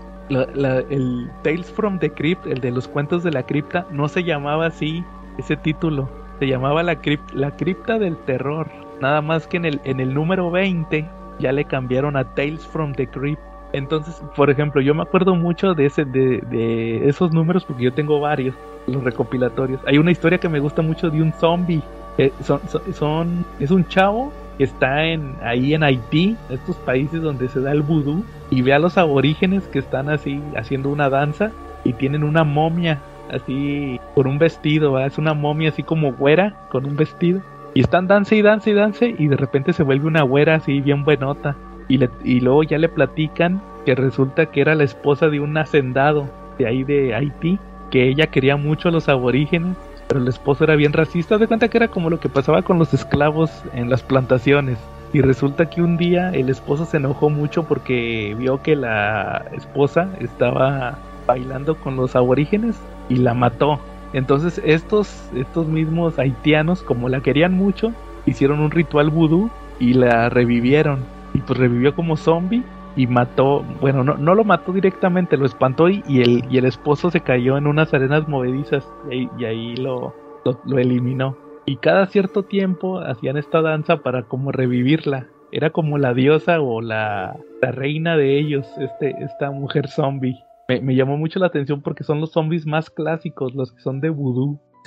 Todavía no pasaba lo de la noche de los muertos vivientes, ¿va? todavía no eran estos zombies que se están cayendo a pedazos. Y también, por ejemplo, hubo otra, otra historia de un cuate que deseaba a la esposa de otro, de otro amigo de él, lo termina matando y luego ya llega con la esposa y le dice, ah, por fin vamos a estar juntos. Y la esposa como que no lo quiere y, ah, y, eh, mata al, al, esposo de la, de la chava y lo entierra. Cava, cava una tumba y lo entierra. Y resulta que cuando ya se regresa con la esposa y le dice, maté a tu esposo, ya vamos a estar juntos, se, se ofende mucho la, ah, ¿cómo lo mataste? No sé qué, total que le prende fuego a la casa y ahí viene el, el zombie y el zombie lo agarra se lo lleva y lo, este, obviamente salva a la esposa, pero luego agarra al, al que lo mató y se va y, y, y se, se, entierra con él, o sea, se entierran los dos juntos. Lo abraza y, se empieza a echar la tierra encima el zombie para que se mueran los dos. Es, esas son de Easy, esas sí son de Easy. Y por ejemplo,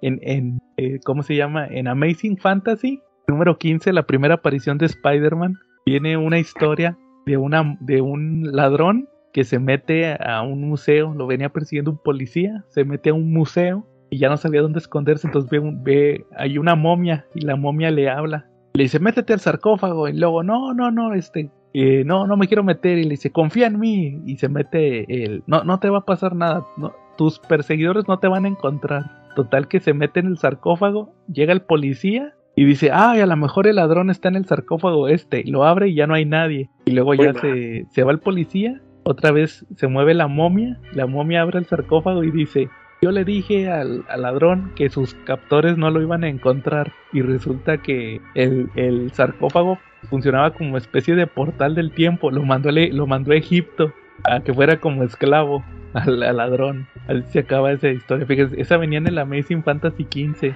ahí con la historia de Spider-Man. O sea, siempre, man, siempre manejando este tema de las moralejas, o sea, si se fijan, todas las que, todas las que les platiqué, todos los que se murieron eran porque eran culpables. Sí. Y no había así como, como que, así, sí, que, que te fuera mal nomás porque sí, sino porque eran gente mala. como ven? Y, y lo curioso de, de, la mayoría de estas historias es que manejaban un formato como Edgar Allan Poe, ¿no? Ellos llevaban la historia hasta un punto de clímax y cuando llegaban al punto más alto del clímax de la historia, ella acababa. Eso, eso es lo interesante de esas historias, ¿no? El cómo sabía manejar el suspenso tan magistralmente, ¿no? Como ahorita viste el ejemplo de, del ladrón, que uno pensaría que hay más, ¿no? Llega al punto máximo y ahí se acabó la historia, ¿no? Entonces son historias que te dejan todavía pensando más allá de... Cierras el cómic y todavía terminas en tu mente pensando qué pudo haber terminado, ¿no? O sea, te dan un final abierto y eso es lo padrísimo, ¿no? Exacto. Sí, o sea que te dejan sí. ahí con el con, con, la intriga. Sí, y fíjate que hay una curiosidad. Mientras en Estados Unidos había una quema de bruja, literalmente por los cómics, aquí en México los publicaban con singular alegría y eran leídos por chicos y grandes por igual, ¿no? Eh, estábamos en unas épocas en que si bien había mucha inocencia en el país, todavía no existía la fatídica organización de a favor de lo mejor, ni ninguna de las que tenemos ahorita que ejercen una censura brutal sobre todo lo que vemos y leemos, ¿no? Sí, claro. Sí, y que por ejemplo aquí en México muchas de las historias pues eran, las publicaban y hacían historias pero de Lovecraft y de, y de Edgar Allan Poe, ¿no? Y de autores de terror, pero obviamente no les ponían, eran unos fusiles a la mexicana, ¿no? Entonces podías ver el gato negro, pero pues tenía otro nombre, ¿no? O era el gato negro, pero no te decían que era Edgar Allan Poe, ¿no? Eh, uno de esos dibujantes, eh, estrellas, pues era Rubén Lara, ¿no? Rubén Lara yo creo que es uno de esos titanes de la industria que, que, pasan casi en anonimato porque pocos son los que lo conocen, ¿no? O pocos son los que lo recuerdan o que llegaron a ver su obra. Pero él cimentó mucho de lo que tenemos hoy en cómic en México. Él no fue el creador de Fantomas. Eh, eh, sí, creo que sí. ¿Cómo ves? Y se me hace que sí es el, el creador de Fantomas. Déjame ahorita aquí Sí, de hecho, te digo, es un garbanzo de libra y él te dibujaba a lo Lovecraft y a Poe en los cómics de terror que había en México, ¿no? De hecho, de hecho no recuerdo si les platiqué yo la anécdota que a ver. había una sí sí fue Rubén Lara Charlie el creador de Fantomas. Muy eh, bien. había un cómic de biografías ya ves que había de les platiqué hace rato vida de los santos y todo eso una vez en uno de esos vidas ilustres ya me acordé en uno de vidas ilustres hicieron la biografía de Lovecraft y, resulta que, que no era su biografía, era la de... Ay, ¿cómo se llama esta historia, Charlie? La de los hombres pez. Ah, se me fue. La sombra sobre Ismael. Pero, pero, okay. pero, le pusieron que era la biografía de Lovecraft. ahí estuvo medio raro. Y, y sí, este, ahí apareció, va, pero obviamente pues, como que no sabían la, su vida, va, porque ya ven que él se, se mató, se mató joven, Lovecraft como que lo quisieron sí de hecho unir con su, con su propia mitología. Sí, sí, sí, sí. Y pues para no ponernos así tan lúgubres, porque pues si bien es un especial de, de Noche de Brujas, pero pues también tenemos que ponerle cierta alegría, ¿puedo dar un- una trivia así medio divertidona? A ver, Charly. Oye, ahorita, ahorita tú hablaste de zombies, y los zombies pues obviamente fueron evolucionando dentro del cine, dentro de los cómics y las series, ¿no? Este, ¿tú sabes en dónde se, en dónde se empezó a, a fraguar el hecho de que, de que los zombies se podían reproducir con una mordida? Ya lo hablamos en un, en un programa de nosotros pasado. Ya lo la- platicamos. En la noche de los Ajá. muertos vivientes, ¿no? Este, sí, pero también hay otra donde, donde empezó a darse mucho ese tema de, de las mordidas, ¿no? Que te podían convertir, ¿te acuerdas? Eh, no. Acuérdate que vimos un capítulo de los pitufos, de cuando se vuelven Ah, negros. No, esa respuesta como que sorprende a todos, ¿te acuerdas? Sí, claro. Que fue, Incluso creo que hasta en ese capítulo pusimos en la liga, ¿no? No sé si en esta se puede poner la liga para que los que nos escuchan pues puedan ver ahí el capítulo de los pitufos que, que cimentó parte del mito de los zombies, ¿no? Cuando una plaga zombie llegó a la aldea de los pitufos. Sí, sí, es cierto. es más, creo que hasta yo fui el que contó esa anécdota. Se Sí, ¿no? Que, sí, ¿no? Que empezó ahí con, con el tema de los pitufos, con la animación, ¿no? Que se mordían y se volvían negros, ¿no? Los pitufos. Y Sí. se empezaban a morder. Creo que se mordían la cola, ¿no? Algo así. La bolita va, tienen su bolita. y la bolita esa que tenían por cola, se la mordían y que a partir de ahí empezaban a volverse iracundos, ¿no? Se volvían negros, creo, y empezaban a caminar a brincos, este, pues tratando de morder a los demás, ¿no? Como contagiar una plaga, ¿no? Donde se especificó, se- eso ayudó a determinar bastante el mito de los zombies, aunque usted no lo crea. Y esa es una buena trivia, Charlie. Oye, y espérate, y, y también, bueno, continuando con el tema de los cómics de terror, también otra, como estaba diciendo, EC influyó mucho en Marvel con sus cómics de terror, en DC también con sus cómics de terror, pero luego Marvel también quiso aprovechar esto con sus superhéroes, ¿va? Cuando ya sacó sus superhéroes. Porque, por ejemplo, sacó títulos como El Werewolf by Night, obviamente apegándose a lo del Comics Code, de que fueran, por ejemplo, este era Hombre Lobo de Noche y era por un, eh, una maldición, o por ejemplo, ¿te acuerdas el hijo de Jonah Jameson que se volvía Hombre Lobo por un, era un medallón, ¿no? Algo así. Era una piedra lunar, era una piedra Ajá. Era una piedra que lo volviera un, que lo volvió un hombre lobo. John Jameson se fue a la luna y ahí encontró una piedra y sopa se volvió el hombre lobo, ¿no? Nada más que a diferencia del, del werewolf, el del hombre lobo de la luna era un lobo blanquito, era un hombre lobo güero. Y el werewolf era un lobo café, ¿no? y más humanoide. Y, Ajá. y también acuérdate, y ya lo hemos platicado también muchas veces, a Morbius, el vampiro viviente. Él era viviente, o sea, era, era genético. El tema de la mutación genética. Por ahí, por ahí tengo el, video de la primera aparición de Morbius. Ese. Y también otro, la, tu- la tumba de Drácula. Que justamente esta semana salió la reimpresión del número uno. De Jim Colan, y de Jim Collan y con este es el, el escritor es Jim Collan y el dibujante es Jerry Conway el, el escritor Jerry Conway escritor y Jim Jim Colan el dibujante. Él también dibujó Daredevil, ¿no? En sus primeras épocas. Jim Colan. Y resulta que no sé ustedes nunca han leído la tumba de Drácula el primer número Eh, no, pero tengo entendido que está muy basado en el libro de Drácula, porque también vemos a Jonathan Harker, vemos, vemos varios personajes ¿no? de, de la mitología de Drácula ahí metidos en formato cómic. A Van Helsing también lo vemos ahí, ¿no? y pero más adelante este es el número uno Tú, Ajá. nunca, lo he checado No. tampoco ¿ah? Tú me mandaste uno, pero no sé si es el número uno. no era como el veintitantos Ah, era el, era el donde sale, sale con Blade, ¿no? Sí, Blade, Blade sale hasta el número 8.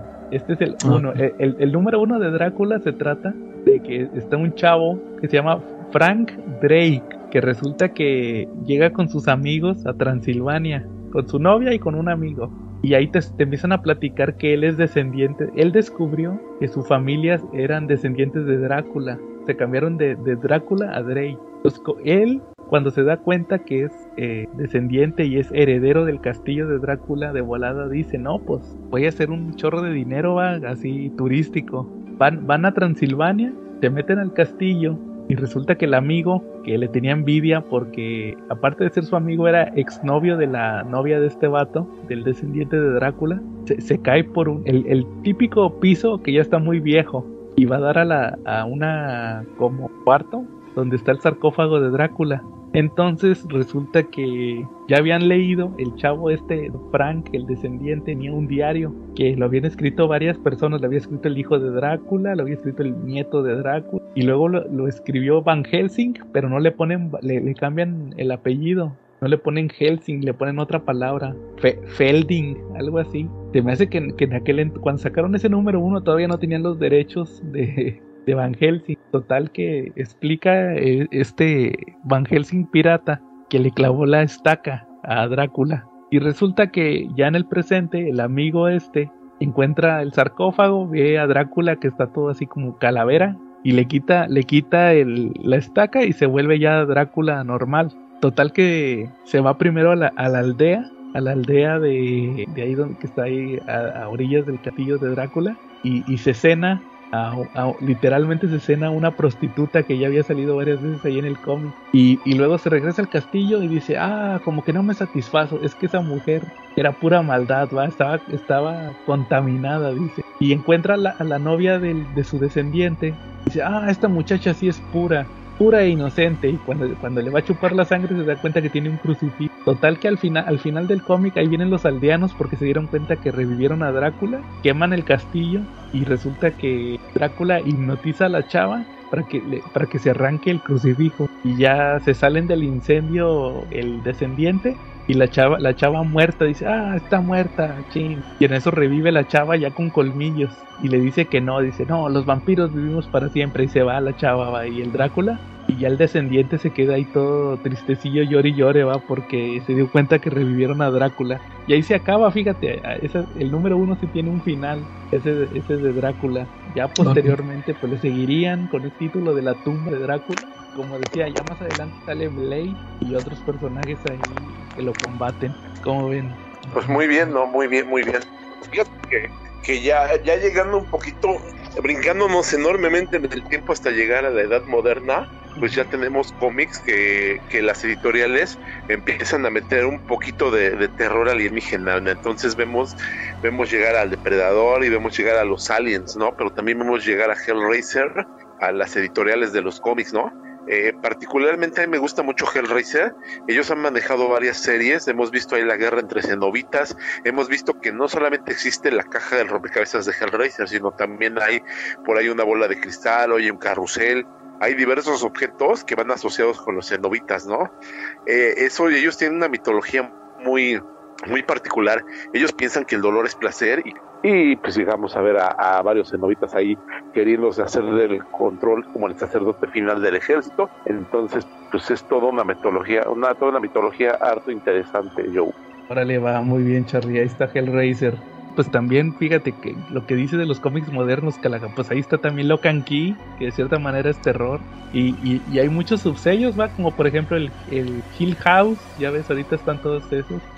Y está Basket Full of Heads, Dollhouse Family, The Nice House of the Lake, todos esos, va, o sea, como que el, terror siempre es parte integral, va. Sí, sí, Y, lo que, y lo que, y sobre todo lo que yo le decía ahorita, ah, que, que, quería mencionar, era que por ejemplo, si no hubiera sido también por Easy, tampoco existiría Swamp Thing, porque Swamp Thing salió en este título de Cain y Abel, su primera aparición. Entonces no existiría Swamp Thing. Tantos personajes, va, que existen tienen que ver con el terror. Si no fuera por este Easy Comics, va, o sea, yo creo que eso fueron muy revolucionarios. Y te digo, por ejemplo, están muy, muy cimentado el terror moderno, historia en todo esto. Como por ejemplo, también, fíjate, ahorita que dijo Charlie de Depredador, Hace poquito estaba leyendo un cómic de Depredador que, que están pasando en los 50 y sale un chavito leyendo un cómic de terror y obviamente le dicen deja ese mugrero y no sé qué. Y también en, en la del, ¿te acuerdas la del gigante de hierro? Esta película. Ah, sí, sí. Que ahí sale que el chavito leía Superman y leía los unos de terror. Pues, todo eso está como cimentado en el hecho de este que, que existan estas historias, ¿verdad?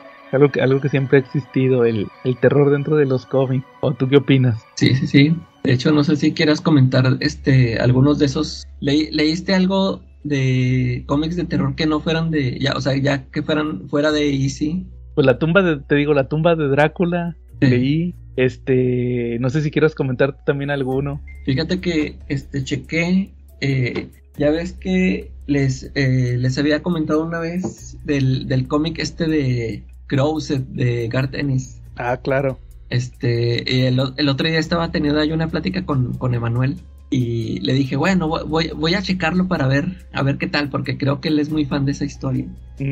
Y fíjate que, este, ya ves que yo, yo me acuerdo que la primera vez que lo quise checar, este, bueno, cuando supe de esa historia, este, a mí me llamó la atención porque pues todo el mundo decía de que no, que es un cómic que muy sangriento, que, que y, y, en ese tiempo como que a mí me llamaba mucho la atención eso, ¿no? Como que el gore y todo eso. Pero total que me tardé mucho en, leerlo y, para cuando tuve chance que lo chequé, ya, este, ya todo eso del gore y la sangre ya no me, ya no me atraía tanto y creo que nomás lo chequé así rápido y dije, nah, ya, o sea, ya no me llamó la atención. Y este, pues ahorita le quise dar una, una checada y fíjate, es que en el, en el primer, en el primer número empieza así, ¿no? De que están este, en, un, en una cafetería, este, pues varios personajes ahí y, llega un cuate así de la nada, este, ya es, este, ya es un infectado, se le puede llamar, ¿no? Este, llega con un, no, no me acuerdo si creo que trae un brazo ahí, este, arrancado de alguien más y se los deja ahí en el mostrador a los, a los de la barra de, de la cafetería. Y total que empieza a atacar a la gente y, y ya, pues se creo que empiezan a llegar más, más personas así, este, violentas, ¿no? Y, y este, pues total que, pues algunas gentes pelean, otros son ahí devorados por estos cuates y ya en eso se acaba el primer número, ¿no? Y ya los siguientes, este, fíjate que en sí la historia a mí me pareció un tipo Walking Dead porque pues se trata de que este estas personas que están atacando a la gente, sí, este, algo así te mencionan que fueron infectadas por algún virus, algo así. Porque haz de cuenta que eh, la señal que tienen es de que traen como una, se le, sale una cicatriz en la cara en forma de cruz. Y, y, estos cuates, más que ser zombies, son este, como depravados. Haz de cuenta que este, no, no es de que te quieran comer, sino como que, que quieren hacer puras, o sea, puras cochinadas, o sea, puras eh, violaciones y, o sea, haz de cuenta que puras depravaciones. Y pues haz de cuenta, te digo que por eso me dio mucho el, feeling del Walking Dead porque es un grupo de sobrevivientes que andan moviéndose de, este, y ocultándose de estos cuatro, ¿no? Y, y este, y, y lo que, haz de cuenta que eh, ahora sí, esta vez que lo chequé, ya no me pareció tan tan gore, o sea, como que Gartenis no se enfoca mucho en eso como que es más en esto de los personajes, lo que están, lo que están viviendo en estos momentos. Y, y haz de cuenta que en todo el transcurso de este, eh, de querer sobrevivir, eh, este grupo de sobrevivientes, algunos empiezan a, a, tener acciones este, cuestionables, ¿no? O sea, porque haz de cuenta que hay un momento, bueno, haz de cuenta, en el grupo de sobrevivientes hay una chava que va con su hijo y pues a, un cuate que andaba ahí, que estaba ahí en, la cafetería, un solitario, y pues otras parejillas por ahí. Pero este, hay un punto en donde se encuentran en el camino a, a una, es como una maestra de kinder o una de guardería, no sé, este, pues, y con un grupo de niños, haz de cuenta que eh, ella mantuvo este, vivos a ese grupo de niños durante mucho tiempo y pues por, este, haz de cuenta que pues la, maestra fue herida, ¿no? Hay por una situación que pasó ahí. Y, y pues total que se muere la, la maestra. Y pues se los encarga, haz de cuenta que les dicen, no, pues ahí sigan cuidando a los niños. Pero por este punto haz de cuenta que la maestra sí les dijo que todo este tiempo que los mantuvo a salvo, ella los enseñó a poner trampas, este, y, y, y, dice, pues como eh, nos estábamos escondiendo y ya no había comida, Haz de cuenta que ellos ponían trampas y atrapaban hacia los, a los esos depravados que andan ahí locos y los mataban y pues, ching, pues que los, haz de cuenta que los hizo caníbales, pues como ya no había comida, a, a, los chavillos les daba de comer a los cuates estos que atrapaban ahí. Y la, la chava que está de sobreviviente ahí con el hijo, este, como que dice, no, yo no quiero que esos, que esos chavitos se empiecen a juntar aquí con mi hijo porque también lo van a volver caníbal y que no sé qué. Y luego dice, y aparte, pues es un, es un grupo grande de, chavitos y este, nos van a estorbar, ¿verdad? Pues nosotros nos estamos moviendo de lugar en lugar. Y no, pues sabes qué, haz de cuenta que la chava decide, no, pues ni modo, vamos a matarlos. Este, pero eh, haz de cuenta que ella es la que los empieza a matar. es una de las secuencias que se te hacen las cagachas a que tú dices, órale. Pero pues haz de cuenta que tenían esa, te, te, dejan esa situación, ¿no? De que pues los cuates, los chavitos o, o eran un peligro o, iban a ser un estorbo porque te digo, pues e, ellos ya andaban ahí maleados y eran caníbales. Y aparte también, este, aparte les, podía ir más gachos si los atrapaban los cuates estos, Total que toman esa decisión de que los matan. Y, y luego, ya, o sea, haz de cuenta que eh, hay también otra, este, traen ahí un perrillo. Hay, hay, también una situación así que, que sí saca de onda en el momento que pasa eso de que, haz de cuenta que estén en un momento eh, comiendo, todo el grupo este de sobrevivientes están comiendo. Y pues como siempre, el perro pues ahí este, eh, pues ya es como se ponen ahí de que se, se, te pegan ahí porque quieren también comida, ¿no? Y, y un cuate que está comiendo lo corre, quítate, quítate, este, yo estoy comiendo, ahorita te toca a ti, que Y le empieza a decir un cuate, este, eh, deja el perro, ¿da? Pues, no, pues es que me está molestando. No, pues es un perro, pues, o sea, no te va a hacer caso ahorita si quiero comida. Y total que el cuate lo sigue pateando y, y este cuate que le dice que se calme, ching, haz de cuenta que así nomás le tira un balazo, lo mata al cuate no, nomás porque estaba pateando al perro. O sea, ya haz de cuenta que llegó un punto en que y estos ya también están perdiendo la razón, ya se están, ya están perdiendo la sensibilidad. Y, pues al final este, sí se, se, enfrentan con un grupo de estos de los infectados. Este, y ya pues terminan de que pues como que se salvan y siguen caminando para, para este, buscar un lugar seguro. Te digo que ya esta vez que lo, que lo chequé ya no se me hizo una, una historia tan este, despreciable o este, sin sentido, ¿no? Ya, ya como que ya le, le agarró un poquito más de sabor. Y, y fíjate, me acuerdo mucho que eh, creo que este alguna vez Jen, saludos a Jen, creo que no le mandamos saludos. Ah, es este, e, en, un, en un episodio de La Oro Muda platicó de, de este cómic y él, este, él mencionó mucho una, una secuencia que hay en, en una playa que hace cuenta que cuando la platicó él dijo, no, esa escena está muy impactante, que no sé qué. Y sí, ya la, ya la chequé y sí, fíjate, sí está muy, está muy chida, o sea, eh, o sea, pasa algo muy gacho, pero está muy chida ejecutada, como, la, como te la cuenta Gartenis y el, el dibujante que hace un buen trabajo. O sea, esa, esa secuencia Tú, tú, la ves y, o sea, sí te, te remite a, o sea, como si la estuvieras viendo en película, ¿no? O sea, sí, está muy bien ejecutada. Pero sí, fíjate, pues yo, este, antes sí le tenía muy poca, este, apreciación a ese cómic, pero ya ahorita que ya lo chequé, sí, sí se me hace que sí está entretenido, ¿no? Nada más que sí, este, empezaron a sacar muchas series después, muchas miniseries. Esas sí ya no las chequé ni no, no, me dan ganas porque aparte ya no son de Gardenis. Pero pues no, no sé si creo que este Emanuel que te digo si es fan de la serie, creo que por ahí sí él rescata una que otra miniserie, creo que una vez sí mencionó otra, pero pues ya se me hace que yo ahí hasta ahí le voy a dejar ya. E, esa por si la quieren checar, esa sí, sí está buena, la primer, la primer serie. Órale, Crosset, ¿va? Eh, la de Crosset. Ya la publicó Panini. Sí, Andrés, sí. sí ¿Tú ya la checaste, Charlie? Este, la tengo en mi pila tóxica. Ah, órale. Oye, eh, fíjate que ahorita que me preguntabas, Calaca, también, tú, Charlie, de cómics modernos, de terror, pues hay muchas opciones. Les decía Lock and Key, que aunque sea fantasía, también tiene mucho terror, por lo menos el cómic. También les decía de Basket Full of Heads, todo esto de Hill House, ya lo estaba mencionando yo ahorita. También este, ¿cómo se llamaba? Charlie Plum, Plundet. Plunch. Sí, ¿no? Plunch.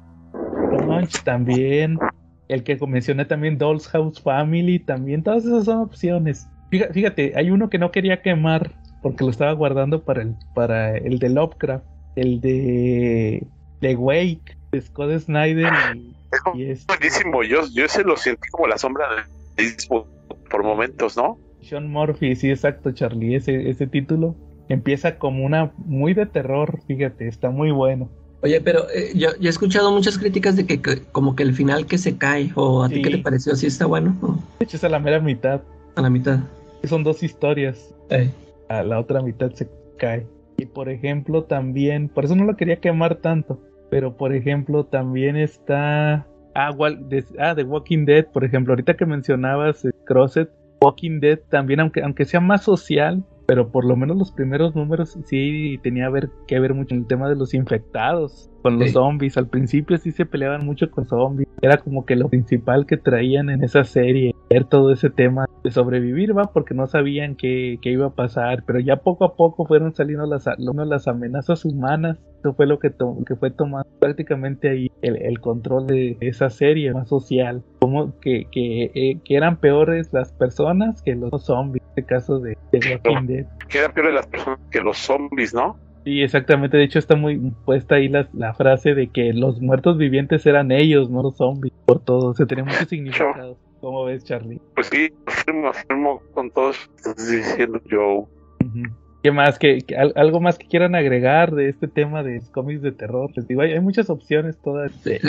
Fíjate que también estuve checando eh, los cómics de Los Simpson. Ah, ahorita que está aquí Charlie.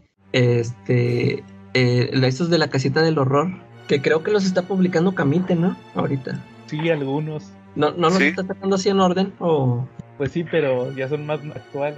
Porque fíjate que, estuve checando ahorita unos de, pues de los, o sea, de, eh, de los primeros que sacó, ¿no? De el, donde viene el clásico que le dio el Leicester a Oscar González Loyo, de los de esa época. Pero fíjate que sí encontré unas, unas joyitas. Ya ves que yo soy muy crítico de los cómics de los Simpsons.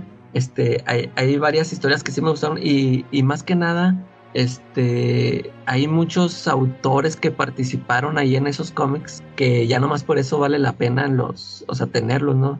Ya desde Sergio Aragonés, el, el Ivan Dorkin, este, fíjate que hasta el eh, Glenn Fabry se aventó un, ahí también un cómic, este, con, con Steve Niles hicieron una, una, como una adaptación del 30 días de noche. Ah. Este, y, o sea, con Glenn Fabry, o sea, me gustó cómo lo, cómo lo dibujo, los dibujillos ahí de, de Con Y hubo unas, este, unas historias ahí que me gustaron mucho, este, que no sé si ya los han checado, por ejemplo, vi, viene una parodia a From Hell, ese se me hizo muy chido también. Y, y, hay un hay una, fíjate, eh, ahorita que te digo de los autores, yo, este, hay una historia que se avientan Len Wayne y Bernie Wrightson. ¿Y, qué, parodia crees que se avientan? El Something. Sí, está, está, chida también esa. Sí, o sea, hay, hay, varias historias que sí se me hicieron muy chidas. Es más, viene también una parodia a, a Death Note. Viene así en, en estilo manga, así en blanco y negro, se me hizo muy chido también. Hay los personajes así como si fueran este, asiáticos, eh, está, muy, está muy bueno también o sea, sí, me gustaría, voy a checar a ver cuáles ha publicado Camite y si vienen unos de esos sí, sí me gustaría tenerlos. Sí, eh, acabo que hay todavía los disponibles. Y fíjate, también voy a buscar sobre todo ese que me dijiste de, de Lin Wayne y Benny Wrightson. Sí, está bueno. Sí, órale, está buena esa relación. Entonces, pues, pues sí, como decíamos, al final es parte de, va, todo esto del horror sigue sigue estando vigente, ¿verdad? Sobre todo, sobre todo, igual que las películas, ¿va? Parte y parte se va a ver cómics de películas y series. Pues igual todo esto sigue evolucionando, ¿no, Charlie? Sí, por supuesto, ¿no? Y pues el cielo es el límite. Ándale. Entonces, ¿cómo ven si terminamos por esta semana? Ok, muy bien. ¿Algo más que quieran agregar? Eh, no, ya no, ya no, mi estimado Joe. Que, lean, va, que lean cómics de terror, de Easy, de los que encuentren, ¿no? Todo es bueno. Sí, sí. sí, por supuesto. Va, muy bien. Entonces, eh, si no hay nada más, pues estén al pendientes porque vamos a seguir con los episodios de terror todo este mes. Todavía continúa, sí. Anda, exactamente. La próxima semana tenemos una sorpresa. Esperemos si sí se haga. Ahí pendiente. Y pues si no, si no hay nada más, estuvimos la, la tumba de Joe. Charlie extraño pero cierto. Y la calaca creepy. Y nos vemos la próxima semana.